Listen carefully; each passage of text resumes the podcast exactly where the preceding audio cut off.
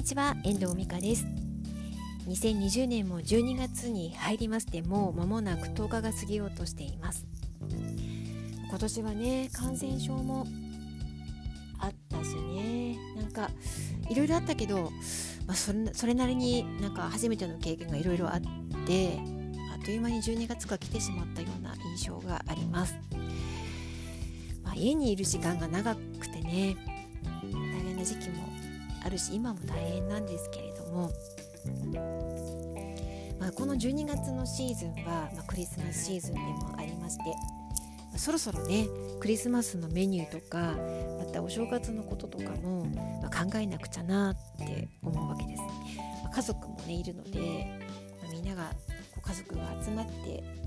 何か楽しいことができるような時間をね作っていけるようにしていきたいなと思ってるんですよ。まあ、美味しい食事だったりとか、まあ、あとなんかボードゲームだったりカードゲームだったり、まあ、ちょっとみんなでやってみたい、まあ、テレビゲームだったりとかねそんなものもちょっと企画はしていきたいなと思うんですけど、まあ、そろそろ年末年始の過ごし方が気になってくる感じですね。今年はちょうどねあの遠藤のね母の一周期ももう12月にはあるので早いなと思うんですけどうんなんか行事が12月は重なってます。うちの父のね命日も12月なのでめちゃめちゃなんかいろいろある感じですね。で北海道のお正月の話したことあるかなと思うんですけど北海道の年末年始って特に年末あの東京とかで過ごしているとすごく質素にお蕎麦だけとかっていう感じなんですけど北海道ってみんなが集まるせいもあるのかすごく豪華なんですよね、まあ、お正月食べる分全部広げちゃう感じなイメージで、まあ、すごく賑やかに食卓がなるわけなんですよ。でそれを見ながら喋ったり飲んだり食べたりしながら、まあ、そこからお正月はもう始まっていく感じになっているんですよね。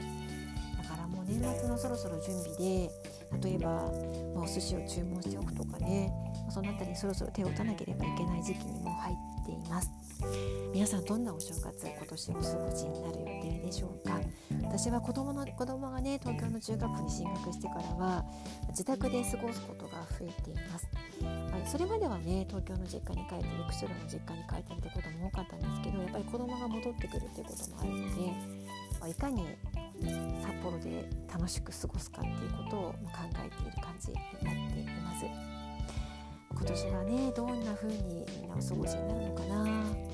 あ、気になるところですがうちはまあ変わんないですね。外出外出もしたのでこんな感じです。今日は、えー、北海道のお正月どんな風に過ごしているかなんて話もしてみました。いかがでしたでしょうか。では今日はこの辺りで終わりたいと思います。最後までお聴きいただきましてありがとうございました。また聞いてくださいね。ではまた。